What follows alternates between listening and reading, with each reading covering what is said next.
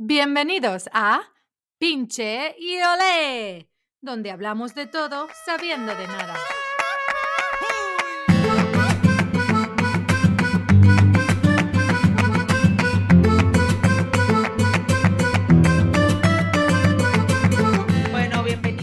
Nuestro podcast. Tenemos una invitada que en lo personal yo quiero mucho, es una amiga mía de muchos años y que la invité con el propósito que nos comparta su historia de vida y cómo ha llegado hasta donde está. Sí. es una, ¿cómo le llamas?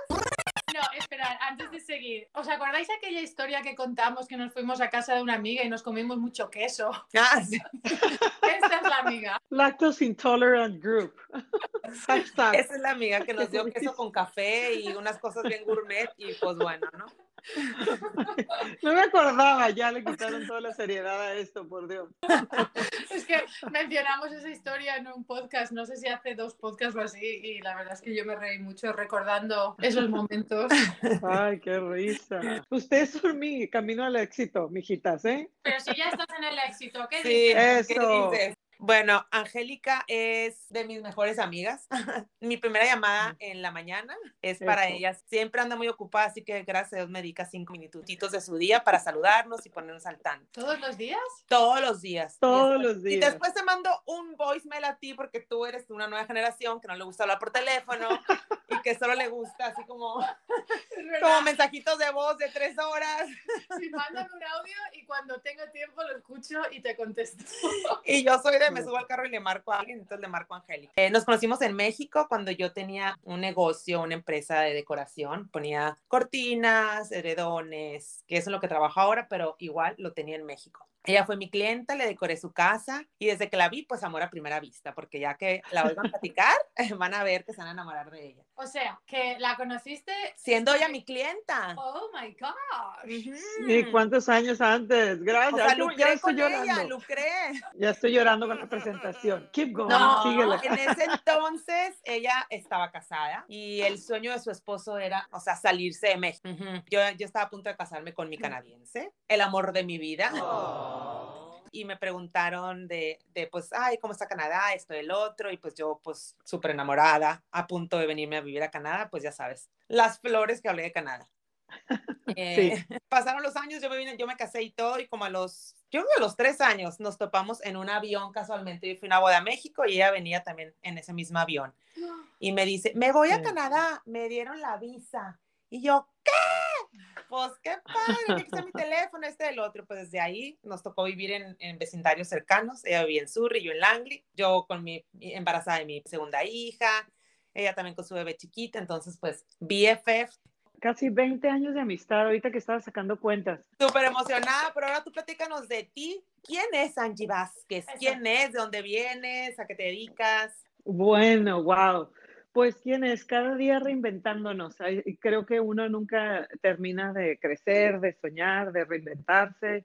Y creo que ahorita estoy en una etapa muy padre de mi vida. Obviamente 14 años en Canadá casi. Y fue pues una, una experiencia, eh, todo el mundo dice el sueño canadiense, yo diría la pesadilla canadiense cuando uno se, se cambia a vivir a otro país. Yo estudié ingeniería en sistemas en el TEC y ahorita tengo, bueno, la fortuna de ser real estate agent, realtor o agente inmobiliario aquí en Canadá.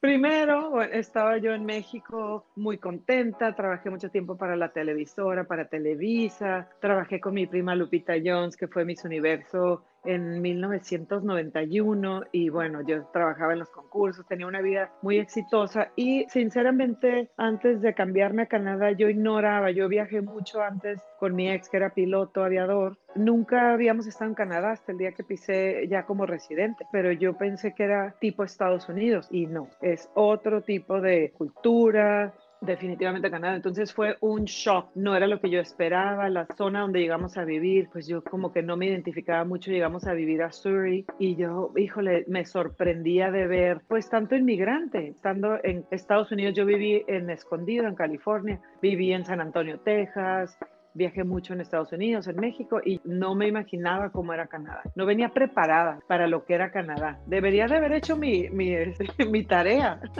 Eso es lo que les doy de consejo a quienes vayan a que vengan primero a vacaciones.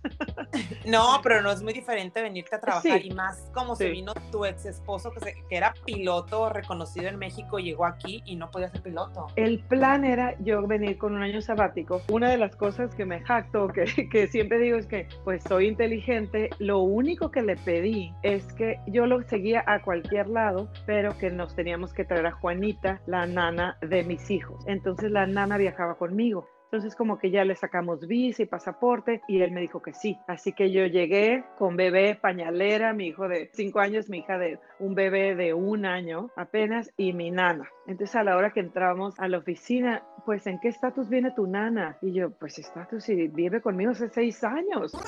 Antes de seguir, eh, me estoy quedando un poco anonadada porque hablando desde México, ¿cuántos trabajos diferentes hacías? ¿Has trabajado en radio? Tuve ajá, un programa de tele, que Anakira también fue del programa de tele. ¿Que eras presentadora?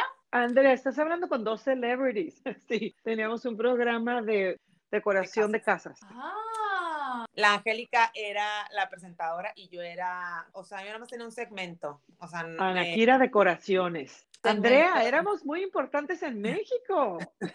oye, escucharme, pues lo, vais a tener que pasarme fotos o vídeos o algo. Te voy a pasar un video mío para que te traumes porque estaba 20 kilos menos. O sea, no, qué horror. Eh, ah, porque hay más cosas, o sea, has dicho, tenías un programa de televisión, de- eras presentadora. Tuve una mueblería infantil, Babies and Beds se llamaba. Cuando tuve a Carlo, no podía encontrar yo una cuna certificada. Me puse a investigar y terminé abriendo una mueblería. o sea, ella llegó y rentó tres locales y abrió un mundo de mueblería. Yo siempre he pensado en grande y sin un peso, sin un baro, como dicen en España, sin nada, pensar en grande y ahí voy con el acelerador. ¿Sabes qué? Paréntesis, esto es importante también de que cuando fuimos a terapia, mi ex y yo, el terapeuta dijo que yo era el acelerador y mi ex el freno. Entonces decía, es que ¿cómo pueden vivir? Es una relación muy desgastante porque tú aceleras y el otro frena, entonces es, y decía, ustedes tienen diferencias irreconciliables. Eso fue la frase que, eso fue en la primera sesión, deberíamos de haber hecho caso en ese momento y salido. No teníamos hijos cuando empezamos a ir a terapia. A lo mejor estás acostumbrada a como que tú siempre demostrarle que podías más que él. Ahora lo veo en retrospectiva. El que mi ex me haya dicho que no me hizo llegar a donde estoy. Gracias a él, en parte, tengo este éxito porque era demostrarle que sí se podía. Entonces, en lugar de, era como lo que le llaman motivación negativa, ¿no? Te motivan, eh, o sea, como un coach. Hay diferentes tipos de coaching. Hay coaching de que, ¿qué no puedes? Y te insultan y te bolean y te hacen sacar lo mejor de ti. O hay coaches que, mi amor, vamos, tú puedes. Hay gente que, que si te dicen que no y tú piensas que sí, te vas con todo para demostrar. Yo creo que también competíamos, competíamos mucho. Oye, antes de hablar mucho de tu divorcio, hay que empezar Sí. por el comienzo. O sea, llegaste a Canadá y Juanita no pudo cruzar, fue tu primer obstáculo. Nos tocó, un me acuerdo como si fuera ayer, dos años antes de las Olimpiadas. 21 de agosto del 2008, aterrizamos en Seattle y en inmigración. Yo con la bebita llore y llore ahí y el Carlos chiquito era un este, agente de inmigración francesito, ya sabes, hablando francés. Y luego, ¿y en qué situación viene Juanita y nosotros? Pues viaja con nosotros. Why are you bringing slaves? ¿Por qué traes esclavos al país? Y yo, ¿qué? Yo sí, me insultó. O sea, yo como que, no voy a hablar contigo. ¿Dónde está tu supervisor? Y ahora me río tanto. No, pero yo así como que, ¿dónde está tu supervisor? Y le me dice, I am the supervisor. Y yo, ¿qué? Es que, ¿por qué traes esclavos al país? ¿En qué situación viene? ¿Cuánto le pagas? Y yo, venimos de vacaciones. Y entonces ahí, de, no, tiene que conseguir un permiso especial. Total que no, nos regresamos a Seattle, le sacamos un permiso especial en la embajada y nos dejaron pasar y nos sellaron. Tres meses se puede quedar con ustedes nada más de vacaciones. Y nosotros, Oh, ok. no. Esa fue mi bienvenida a Canadá. Me acuerdo de aquel entonces que tú, que tu ex no trabajaba eh, en lo suyo y que, que empezó a conseguir trabajos en lo que fuera. O sea, eso se me hacía muy impactante de todo haber llegado a un estilo de vida de México y bajarte al estilo de vida que le hicimos la experiencia canadiense para crear currículum y crear experiencia. Estuvo muy fuerte eso, ¿eh? Sí, estaba trabajando de pintor, de lo que le dieran. Fíjate que la primera semana que llegamos aquí hicimos cita en el consulado mexicano, en la embajada para conocer al cónsul y porque nosotros traíamos un capital y yo dije, bueno, puedo abrir otra mueblería aquí. ¿Qué se necesita? Primera cosa que nos dijo el cónsul. Ay, jóvenes, qué pesar me da que gente como ustedes se esté saliendo de México y venga para acá. Segundo, strike two. y nosotros así como nos sentimos traidores a la patria. ¿Qué negocio van a poner y qué negocio? Nada. Así. Muy cruel fue Ángel que lo quiero. Nada. Y luego nos empezó a contar chistes. Hay un dicho aquí de que, ¿cómo haces una pequeña fortuna en Canadá? Llegando con una gran fortuna. Y luego empezó con sus bromas así y nosotros no le vimos el sentido del humor, ¿no? Porque nosotros estábamos muy ilusionados. Lo único que les voy a aconsejar es, así no lo dijo en esas palabras, no desahorren. Los ahorros que traen, no desahorren, consigan cualquier trabajo, hagan esto sustentable y no se gasten sus ahorros por si se tienen que regresar. Casi que creo que estaba pensando eso nos acabamos todos nuestros ahorros y cuando eh, mi ex un día sí tronó y dijo, nos regresamos y nos vamos a donde tú quieras, ya no teníamos dinero para regresarnos. Nos tuvimos que quedar aquí. No. Estuvo muy fuerte. Oye, tráiganse un whisky, tráiganse un tequila. Es muy temprano para estas historias. Sí, Pero me acuerdo perfecto en aquel entonces que tú, es que ya no tengo ahorros y te pusiste a trabajar, me acuerdo, en eventos como de mesera, o sea, que tú eres puse de mesera, dije yo, no desahorren, se me quedó así taladrado en el cerebro y dije, pues, ¿qué hacemos? Mira, el punto es que dije, ¿qué puedo hacer? Mi ex estaba trabajando de pintor, bueno, mi marido en ese entonces, de pintor y haciendo cualquier trabajo que encontrara, consiguió un trabajo en una empresa de pintura, y, pero el sueldo era muy bajo, yo creo que menos de 50 mil al año era el sueldo, o sea, no nos alcanzaba para vivir. Eh, una persona inteligente, o sea, tú haces, es muy bueno para cualquier mujer desarrollarse. Siempre pongo yo como que tu vida está compuesta como un árbol con muchas ramas. Entonces, una rama es la emocional, la psicológica, otra la llena tus hijos, otra tu pareja, tú misma, o sea, todo es el matrimonio, los hijos.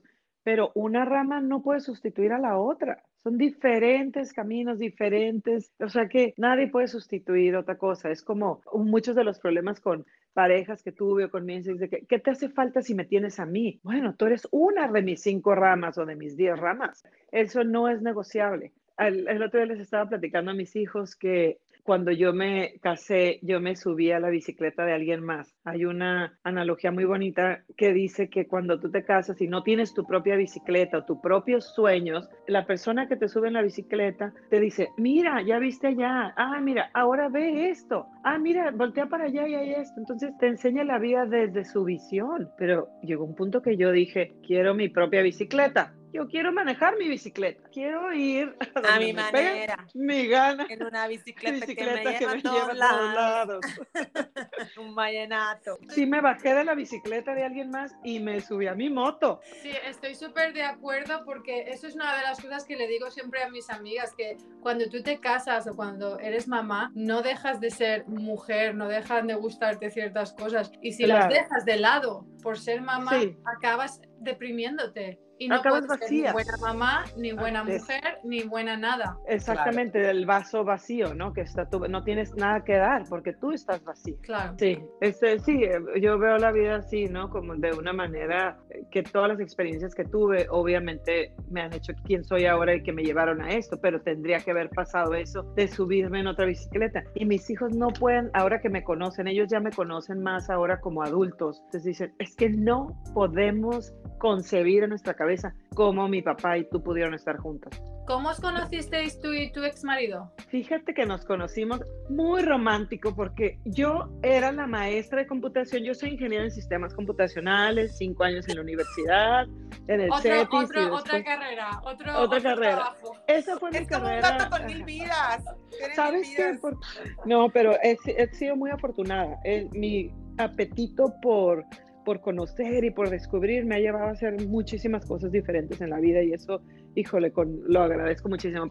Pero lo conocí, yo daba, cuando tuve mi despacho de computación recién graduada, la Fuerza Aérea en México, en Ensenada, había una base aérea militar y los jefes me contrataron para darles clases de computación para instalar el sistema operativo DOS. Estoy hablando de 1900, creo que todavía no habías nacido, Andrea. no, 1992. 1992 sí que había nacido. sí, yo nací en el 85. Ah, sí, pero eras una bebé y yo ya estaba dando clases de computación. Entonces llegué yo así con mi, ya sabes, a instalar las computadoras ahí y a darles clases de computación a sus jefes, a los coroneles y todo y luego la carrilla era de que él no pudo entrar a las clases porque no podía pagar mis servicios, eran caros. Entonces él se quedaba, él no estuvo de, de alumno. Se cameló luego, dijo, yo necesito aprender estas cosas. Sí, Voy clases privadas. La profesora guapa esa. y dicho y hecho. Fíjate que algo bien curioso que no sé si les ha pasado, creen en el destino. Cuando yo llegué a la base aérea, porque después de que les di clases, compraron computadoras y querían que les instalara las computadoras en sus oficinas de la base aérea. Y cuando yo llegué, estaban haciendo unos vuelos de práctica. Entonces, a total que llegué y, baja vestido de piloto y baja con el casco y el casco en la mano y tan que y luego me dice, hola, eh, me acaba de decir el coronel que ahorita baja, que si lo pueden esperar, que se retrasaron un poco. Y yo, hello. Perréame. ya sabes de que dónde lo esperamos. Y yo, le digo al coronel lo que tú quieras. no, se me hizo muy guapo, pero yo era, bueno, muy seria.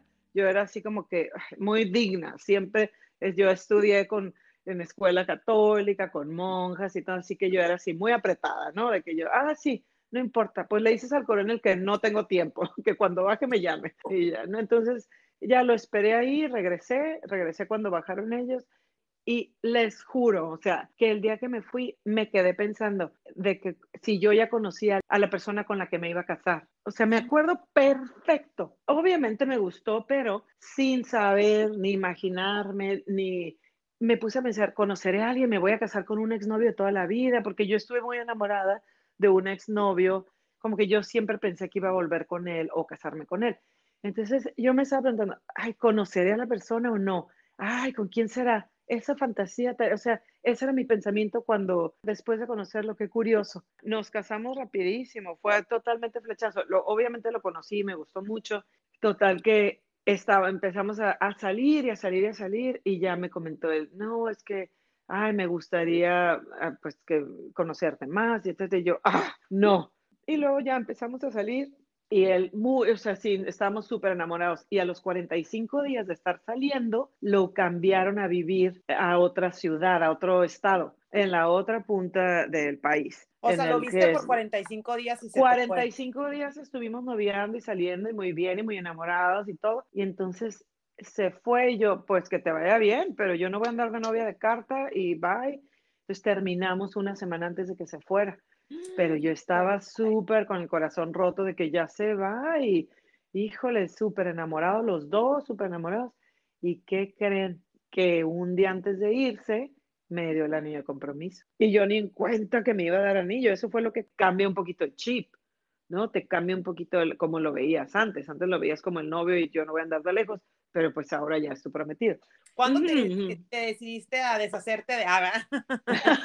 ¿Cuánto te decidiste a deshacerte de él y agarrar tu propia bicicleta? ¿Cuándo? Llegas a Canadá, él deja de ser piloto, con lo cual está más tiempo en casa, convivís más tiempo juntos y tú te das cuenta de que algo falla. Por primera vez, cuando nos cambiamos a Canadá, vivimos juntos. Teníamos 15 años de casados. No funcionó, era un desgaste, acelerador y freno y obviamente cuando tú ves a tu pareja hacia arriba y ves ahora que está muy vulnerable, uno dice en el matrimonio, en las buenas y en las malas y esto y lo otro. El ver a tu pareja, yo siempre, y Ana Kira está testigo de que siempre fui como muy apoyadora, siempre fui muy entusiasta de que vamos, vamos, vamos, pero era muy negativo, yo súper positiva. Lo que me di cuenta es que yo ya no podía estar coachando a alguien porque yo estaba también vulnerable aquí. Yo no estaba en mi elemento yo no estaba ni mi 100%, entonces empezó a ser una carga. Aparte, digo, échale todavía de que los dos no estaban en su mayor potencial en sus trabajos, no, no, no se sentían realizados. Yo creo que yo dejé de, de admirarlo, sinceramente. Yo dejé de admirarlo, es, no es algo que se planeé, porque puedes tener un trabajo pedorro y tener una actitud buena. Creo que me decepcionó mucho su actitud ante la derrota. Es muy duro para alguien que tiene éxito tener un fracaso en la vida. No es la manera en la que te caes, sino cómo te levantas, cómo te repones. Y yo no veía esa garra. Algo que, que yo uso mucho es de que yo puse la estrella de la felicidad en sus manos. Entonces siento que esa estrella de cristal se rompió, la tiró y se rompió. Entonces no puedes poner tu vida en manos de alguien más, porque ¿a dónde la estaba llevando? ¿A dónde me llevó en su bicicleta? Su proyecto no estaba bien planeado, no es lo mismo con niños. Fue muy duro la, experiencia canadiense porque no veníamos preparados. Entonces él consiguió un trabajo y yo decía, ok, ¿en qué puedo trabajar en las tardes, noches que no sea prostituirme? porque aunque sí hubiera podido, porque en ese momento tenía un cuerpazo. y ahora también, con el Sugar Daddy ahora está a la hora del día. Entonces apliqué en Fort Langley Golf Course, en el club de golf de Fort Langley, y me dieron un trabajo de entry level de mesera en eventos especiales. O sea, de celebrity de televisión a mesera. Me acuerdo muy bien una amiga de México que me dijo, porque yo hablé y se me hacía gracia, y yo, ¿qué creen que estoy haciendo? Estoy de mesera. Y entonces me dice una amiga que yo hasta digo, ouch, me dice, oye, pero en Canadá ser mesero no es malo, ¿no? y yo, pues si en México tampoco ser mesero es malo. claro. somos muy clasistas en los países latinoamericanos, desafortunadamente. Total que terminé de mesera y trabajaba de 6 de la tarde cuando llegaba a 2 o 3 de la mañana. Y ya regresaba en mi casa en la madrugada y a dejar a los niños a la escuela el otro día y así. Bueno, eh, por fin tu ex siguió un trabajo más de su campo. ¿no? You cuando know. te a vivir a Squamish. Y fue cuando tú hiciste aquí el cambio tan importante en tu vida que te ha llevado a ser lo que es ahora, la famosa Angie Vázquez. Sí. Yo estuve en ese matrimonio porque quise y yo de lo que aprendí tenía que aprenderlo y fue un proceso y no tengo ningún mal recuerdo o de cosas, nunca he estado en la postura de víctima de que pobre de mí. Yo acepté esas condiciones en ese entonces, pero también uno tiene derecho a cambiar. Ojo, uno tiene derecho a cambiar. Y obviamente él me recriminaba, no eres la misma que cuando nos casamos. Gracias a Dios, no soy la misma estúpida que cuando nos casamos. Y yo creo que eso fue que evolucionamos en caminos diferentes nada más. Y yo le agradezco el que esté también aquí donde estoy. Parte de eso fue demostrar que no tenía razón. Y pero también parte es la motivación propia. A final de cuentas, también puedo decir que en México yo creo que jamás me hubiera divorciado. En México es diferente, es muy, muy diferente el lugar para una mujer divorciada que, que acá en Canadá.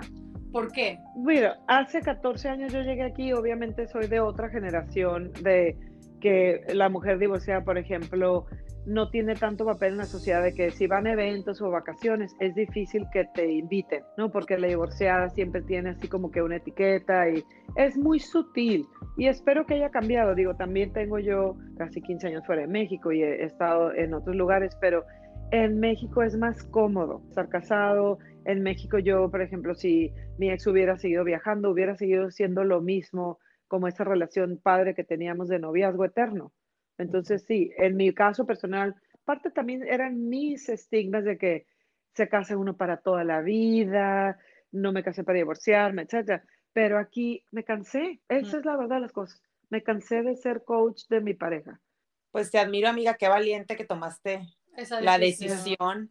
Pues de- ahora sí que era supervivencia, era, yo estaba ya mal. Ah, siempre le dices así, supervivencia. ¿no? Supervivencia porque, porque yo estaba, yo no estaba feliz y uno viene a esta vida a ser feliz. No vale la pena estar casada con alguien que no te apoya y que no puede ser tu amigo y que no es tu cómplice y que no te aplaude y que no te empuja a ser mejor. Alguien que te bloquea, que te corta las alas, que no puede ser mejor que él.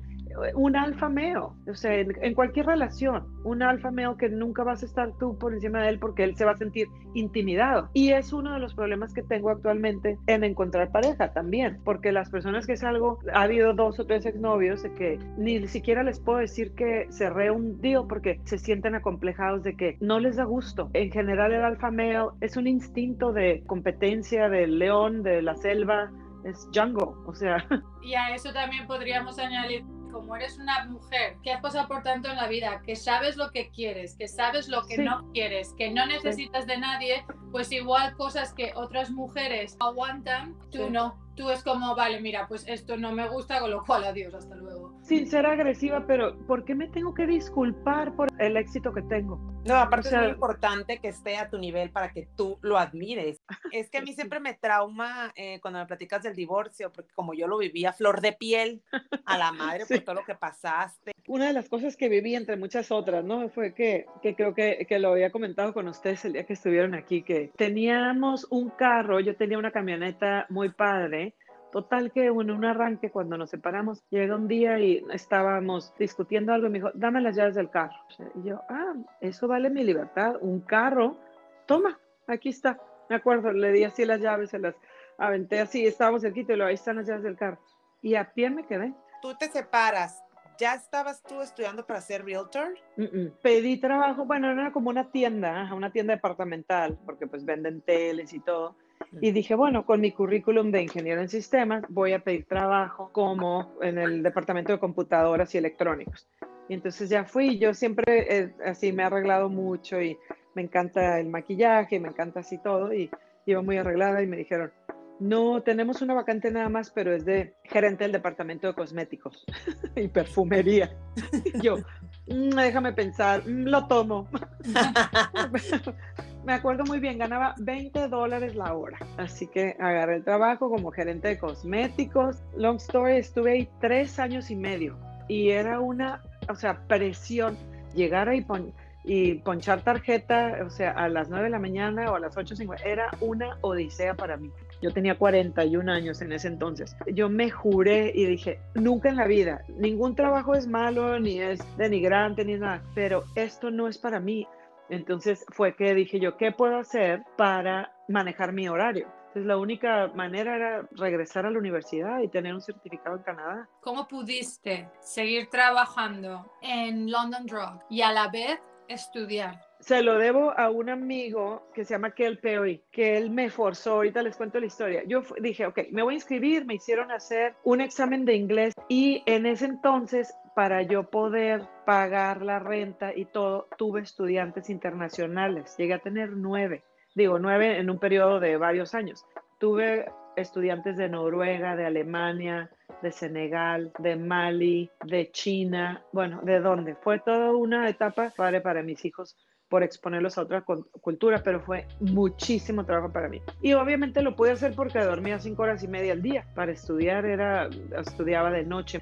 La primera vez que hice el examen lo reprobé con 53 porque se me acabó el tiempo, no porque no supiera las respuestas. El examen de real estate es un método. Tres minutos para cada pregunta. No te puedes exceder. Entonces uno se aferra muchas veces de que no, sí me sé la respuesta. tengo que tener un tutor y un curso de lectura rápida.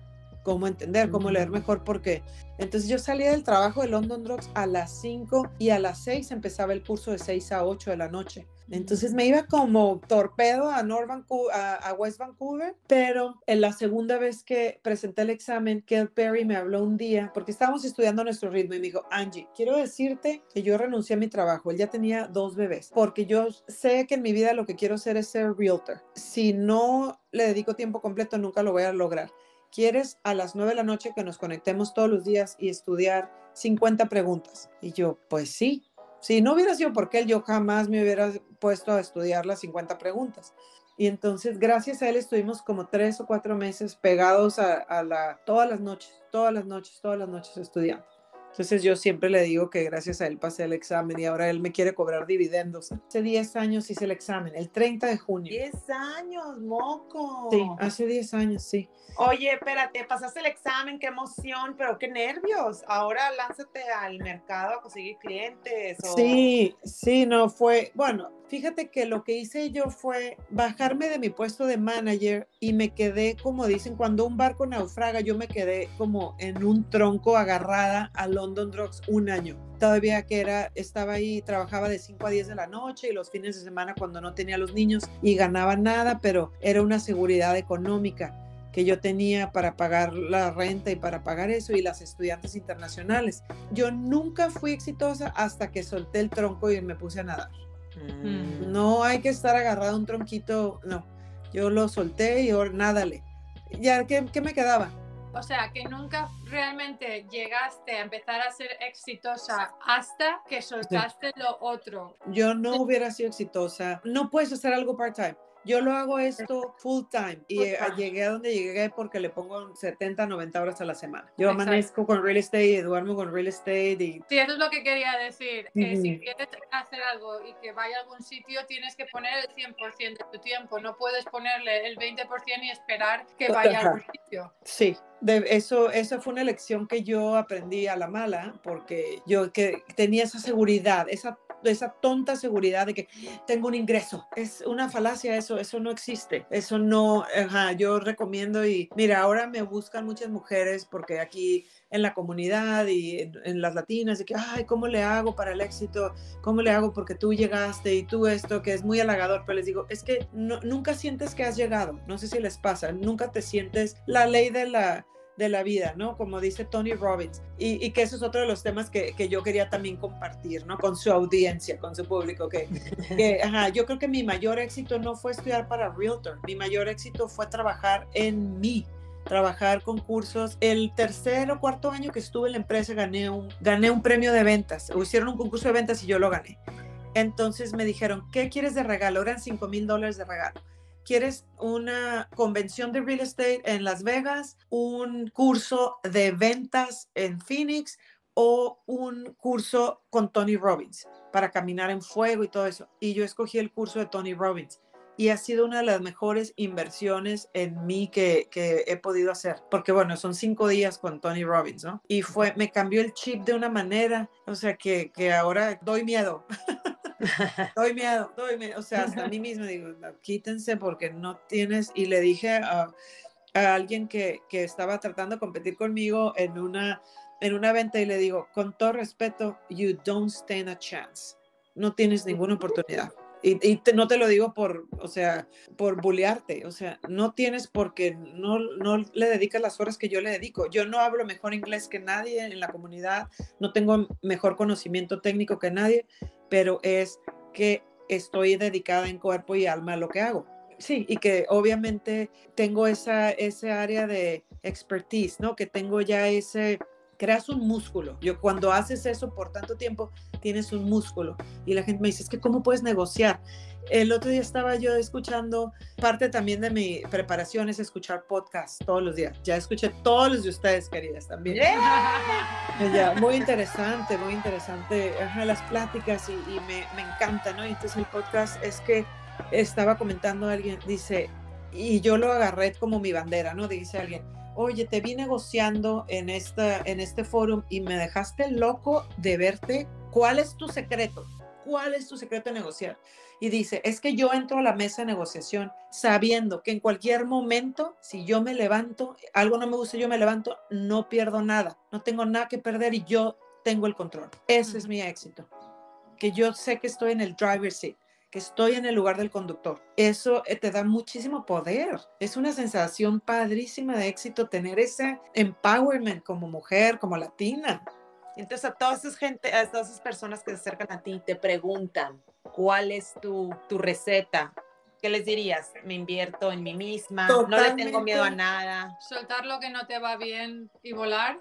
Es, fíjate que es una constante, es que la secreta es el día a día. O sea, alguien me dio un consejo cuando yo estaba atrás de la caja en London Drugs, le pregunté a Paul Hudson, un mortgage broker que yo admiro mucho, le dije, Paul, dame un consejo ahora que voy a ser realtor, dime una de las claves de tu éxito. Y me dice, te voy a decir algo, consistencia. Y yo, ah, yo esperaba que me dijera otra cosa, me dejó pensando hasta ahora.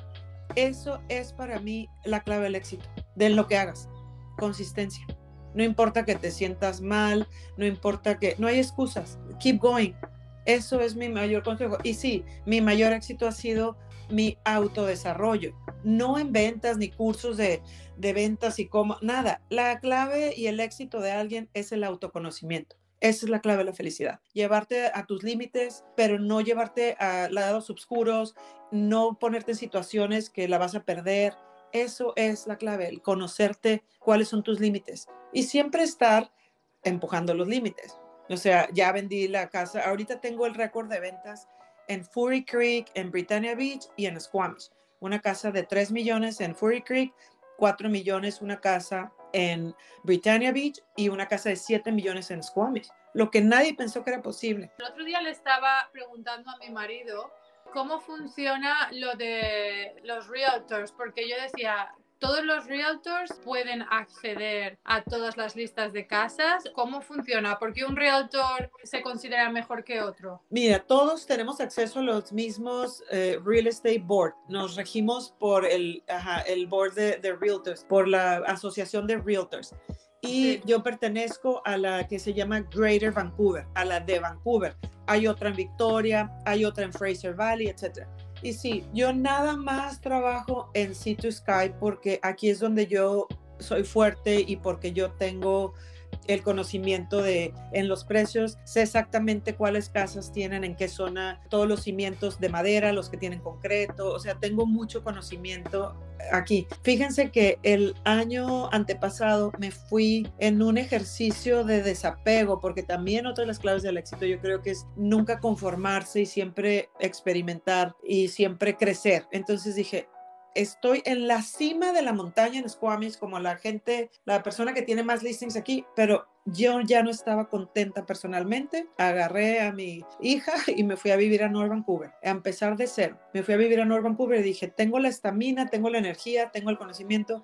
Creo que gran parte de mi éxito también ha sido el rodearme de la gente adecuada y el tener un equipo de social media muy joven y muy agresivo en el buen sentido de la palabra. Entonces dije, dirijo todos mis canales de social media a North Vancouver y allá la meta de ventas son 40% más, o sea que puedo trabajar menos. Yo hice mis ecuaciones matemáticas como buen ingeniero. A manera personal lo hice y fue un gran, era un reto. Resulta que yo me fui en, en septiembre a vivir para allá y en noviembre de ese año vendí 16 casas en Squamish. Entonces era, o sea, una locura. Yo llegaba a North Vancouver a dormir y a las 11 de la noche, a las 7 ya estaba trayendo a Ivana, mi hija, a la escuela. Lo intenté y no resultó. Se vale fracasar. Yo no lo veo como un fracaso porque fue un gran éxito personal, porque de huevos me fui. O sea, ahora sí, de, de ahora me voy, me voy y lo logré. Para mí fue un gran éxito a nivel personal y a nivel este, privado, o sea, de mi vida privada, porque aquí obviamente ya tengo el celebrity status y voy a algún lugar y siempre saludo a alguien, hay alguien que me conoce, es súper halagador. Es bien halagador que la gente te ve y quiere platicar contigo. Te dan tanta energía los clientes y los amigos, o sea, te nutren porque te admiran, te ven para arriba, porque eres parte del éxito de una comunidad. Su, mi éxito es el éxito de ellos también. Ven que sí se puede. Por eso somos fanáticos de Instagram con las historias que te hacen llorar, porque a todo mundo nos encanta inspirar y a todo mundo nos encanta alguien que tiene éxito, porque lo ves y dices, sí se puede. Hice radio y fíjate que lo hice en español porque es parte de nuestra cultura. La gente ve nuestra cultura como cálida. En estos climas fríos les gusta el apapacho, el abrazo, que les cocines, que les ofrezcas, que los invites. Desde North Vancouver a Whistler para el tráfico hay una sola estación. Entonces dije, bueno, voy a hacer un anuncio navideño, gracias a todos mis clientes, no sé qué. Lo hice una parte en inglés y luego cerraba con Feliz Navidad y próspero Año Nuevo. Bueno, fue un hit, un hit. La gente, o sea, me veían, Feliz Navidad, o sea, Feliz Navidad. sí, era, les encanta que tengas el aplomo para, para atreverte porque a ellos a lo mejor les daría pena. Y tiene uno que superar eso del acento y no sentirte suficiente y sentir que estás atrasado, que, o sea, ni- eso es lo que uno tiene y ni modo. Entonces, de tu historia que nos estás contando, de momento yo ya he sacado dos cosas para el éxito. Sí que una, que no hay que tener miedo a fallar, no hay que tener miedo a fracasar, porque el fracaso realmente no es fracaso nunca, sino es aprendizaje. Y segundo, soltar aquello que realmente no te va bien, no te hace bien, no, no te Sí, funciona. oye, aunque soltar represente un matrimonio de 15 años, sí, eso es lo resumiste muy bien. Aunque soltar duela y aunque soltar sea todo un drama, pero todo pasa. también el, trabajo que, que, daba que te daba seguridad pero no te llenaba o la amistad que pensabas que tal pero luego te das cuenta que lo único que hace es amargarte la vida o te distrae de tus metas, darte cuenta de lo que te funciona y de lo que no y dejarlo ir. Sí, y conocerte, o sea, conocerte también. Yo trabajé mucho con, yo estaba en la lona, o sea, yo me doy cuenta que que estaba en la lona, nunca hubiera llegado a donde estoy si, si no hubiera vivido, o sea, desde mi infancia, ¿no? Mi papá murió cuando yo tenía 10 años, o sea, ha sido como que... Y yo creo que también parte de lo que yo no me divorcié antes, porque yo no tenía ese respaldo de tener un padre o algún hermano mayor que dijera vente o que te apoyara financieramente. Entonces, el pensar que tú puedes sola y con dos hijos y con, yo llegué a tener cuatro hijos a la vez, ¿no? Con los dos hijos y los dos estudiantes internacionales de 16 y 17, son muy chiquitos. O sea, dependen de ti para todo, ya sabes, o sea... eh, Entonces tendríamos que añadir otra cosa a la lista. Yo creo que la gente te va a escuchar y eso es lo que quiero que sientan, inspiración y, y que se queden con estas cosas. Con lo cual, otra cosa añadir a la lista sería invertir en ti. invertir en ti es la única inversión que, ajá, que te puede redituar, porque uno puede, no puedes cambiar la vida de nadie más. Con que cambies la tuya, con eso es suficiente. No, no, es que para mí Angélica siempre ha sido súper inspiradora y motivadora, que sea tan valiente, que se atreve a darlo todo y no le da miedo nada. No, no, no. Me yo hace llorar. llora, llora. No, es mi situación. Nos va a subir los ratings. No, no, yo ahorita que estaba escuchando como que me hacen tantas cosas clic, aunque siempre hablamos y todos nos damos consejo y arreglamos el mundo tú y yo solas, pero me hacen tantas cosas clic que yo siempre, por ejemplo, estaba muy estancada a dar el paso de decir, quiero abrir mi propio negocio. Siempre he estado trabajando para alguien porque me da seguridad, aunque me va bien, sé que me da miedo dar ese paso, ¿me entiendes? Y escuchando y diciendo, la más por todo lo que has pasado y has llegado ahí, ¿Qué? porque yo no puedo, ¿me entiendes? Yo siempre te he dicho, o sea, de que en real estate, en development, en algo, creo que hay mucho talento y mucho que dar. Yo creo que también es algo para dar lo que tenemos y lo que hemos trabajado es no es una manera egoísta superarse, no es dar lo que uno tiene, que hay mucho que dar. Nuestro venimos de una de un pasado muy rico, ¿no? Creo que también con nuestras culturas, el venir aquí a un país que es tan seco y tan frío en mucho, no nada más en, en el clima, sino la gente como que no es tan entusiasta. Entonces, nuestra labor o es o nuestra contribución a este país, dar ese calor y esa energía y esa garra que traemos. O sea, sería un, un disservice, como dicen aquí, sería qué pena no darlo por ajá, no superar los miedos. ¿Cómo siempre se nos hace tan difícil como creértela, o sea, creer en ti mismo? Y, es el y- miedo al fracaso, es que todos Sí. tenemos ese miedo al ridículo, el miedo al fracaso. ¿no? Pero yo también, después de haber reprobado el examen, llegué a mi casa de real estate, llegué a mi casa, Carlos tenía ocho años y me dijo, ¿cómo te fue en el examen? Y yo, reprobé. Y Carlos, no. ¿Cómo un niño de ocho años puede pensar que una mamá puede reprobar? Eso no está en su, en su vocabulario. Las mamás no reprueban. Entonces, el enfrentar eso, qué vergüenza. O sea, el enfrentar. Y sí, definitivamente para llegar a donde estoy, o sea, me acuerdo una vez, esta es una anécdota muy, muy linda y cruel, porque fui a una entrevista para tener un listing, para vender una casa. Éramos tres los que estaban entrevistando. Entonces fui y entonces estaba yo platicando con el señor, una persona mayor, y esto y lo otro. Y entonces se me quedaba viendo y se me quedaba viendo y ya me, me preguntaba así cosas y yo le respondía muy entusiasta. Y entonces me dice al final de la entrevista, no te voy a contratar porque no te entiendo. No entiendo y no estoy dispuesto, no estoy dispuesto a esforzarme tanto para dar un listing. Gracias. Creo que salí al pasillo de la casa y lloré. O sea, ouch. O sea, wow. O sea, creo que me inscribí en clases de inglés ese día. O sea, Wow. o sea, wow, ouch. Eso No. dolió. Eso es un golpe al ego. Pero te tienes que A levantar. mí me ha pasado, créeme, bastantes veces. Sí, pero qué crueldad que te lo diga de esa manera. Porque, Claro, siente. y dice, no, o sea, no estoy dispuesto a esforzarme tanto. Gracias, bye. No te voy a dar listing. Salí yo Wow. con un palmo de narices que dije yo, wow, ni modo, y ahora lo cuento y todo, o sea, cuando lo platico la gente así como que me ve de que va a llorar y yo no, me voy a reír, porque obviamente ahora pues sí, sí estudié inglés después de eso. O sea, gracias porque me hizo una mejor persona. Hay maneras de dar el feedback, por supuesto. Ay, no, qué risa. Quiero añadir otra cosa entonces a la lista. Estudié inglés. Harmon Hall. No seas víctima. Coge las lecciones de la vida y en vez de pensar pobrecito de mí y hacerte víctima, no, Sí. cómo puedo mejorar, cómo puedo aprender de esta situación. No seas víctima.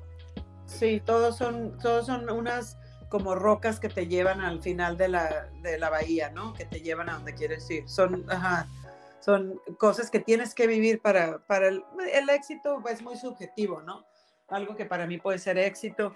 Fíjate que una de las reflexiones, ya por último, de que yo me hice, si alguien me hubiera dicho cuando yo estaba atrás del, del counter de la caja de London Drugs, que yo iba a tener los récords de venta del sitio Sky que iba a vender 60 millones al año y que iba, ya sabes, o sea, estar donde estoy ahorita con muchas satisfacciones, con mucho cariño de la gente en la comunidad y anuncios en todos lados y billboards y si alguien me hubiera dicho que iba a tener eso, yo hubiera pensado, cuando llegue ahí voy a ser muy feliz. Cuando esté allá, ¿qué más me puede faltar? Y la verdad de las cosas es que no. El día que removí Subjects, el día que se vendió la casa de 7 millones, fue un deal que duró, tuve cinco ofertas, duramos un año en vender la casa y todo. Fue tan agotador que les comparto eso también. Me estaba, prendí Netflix y me, así me subí a la cama y dije yo, me puse a pensar, valió la pena, valió la pena. No sé, o sea, ¿qué precio pagué? ¿Qué precio estás pagando también?